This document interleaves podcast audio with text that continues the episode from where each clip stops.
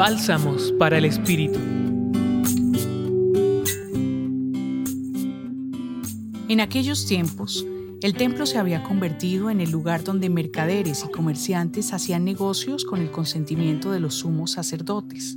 Tal y como nos lo muestra el Evangelio de hoy, Jesús de manera enfática defiende el templo como su casa, como casa de oración, como lugar sagrado. Desafía a los poderosos y el pueblo en masa sigue pendiente de sus palabras. ¿Qué nos dice hoy el Evangelio? ¿Cuáles son nuestros lugares sagrados de oración?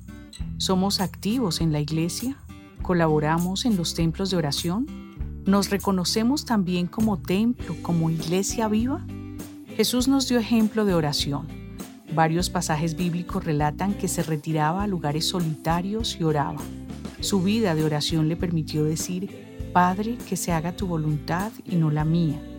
Necesitamos la oración para escuchar esa voluntad de Dios. Revisemos si con nuestro modo de proceder estamos disponiendo nuestro corazón y nuestra vida diaria para que la palabra de Jesús tenga cabida, para que sepamos ser ese templo vivo en el que habita Jesús, guiándonos para darnos a los demás, especialmente a los más necesitados.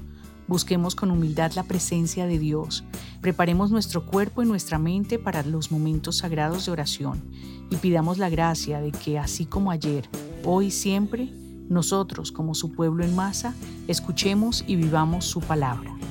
Les habló Adriana Aldana de Rectoría y del Grupo Loyola. Escucha los bálsamos cada día entrando a la página web del Centro Pastoral y a javerianaestereo.com.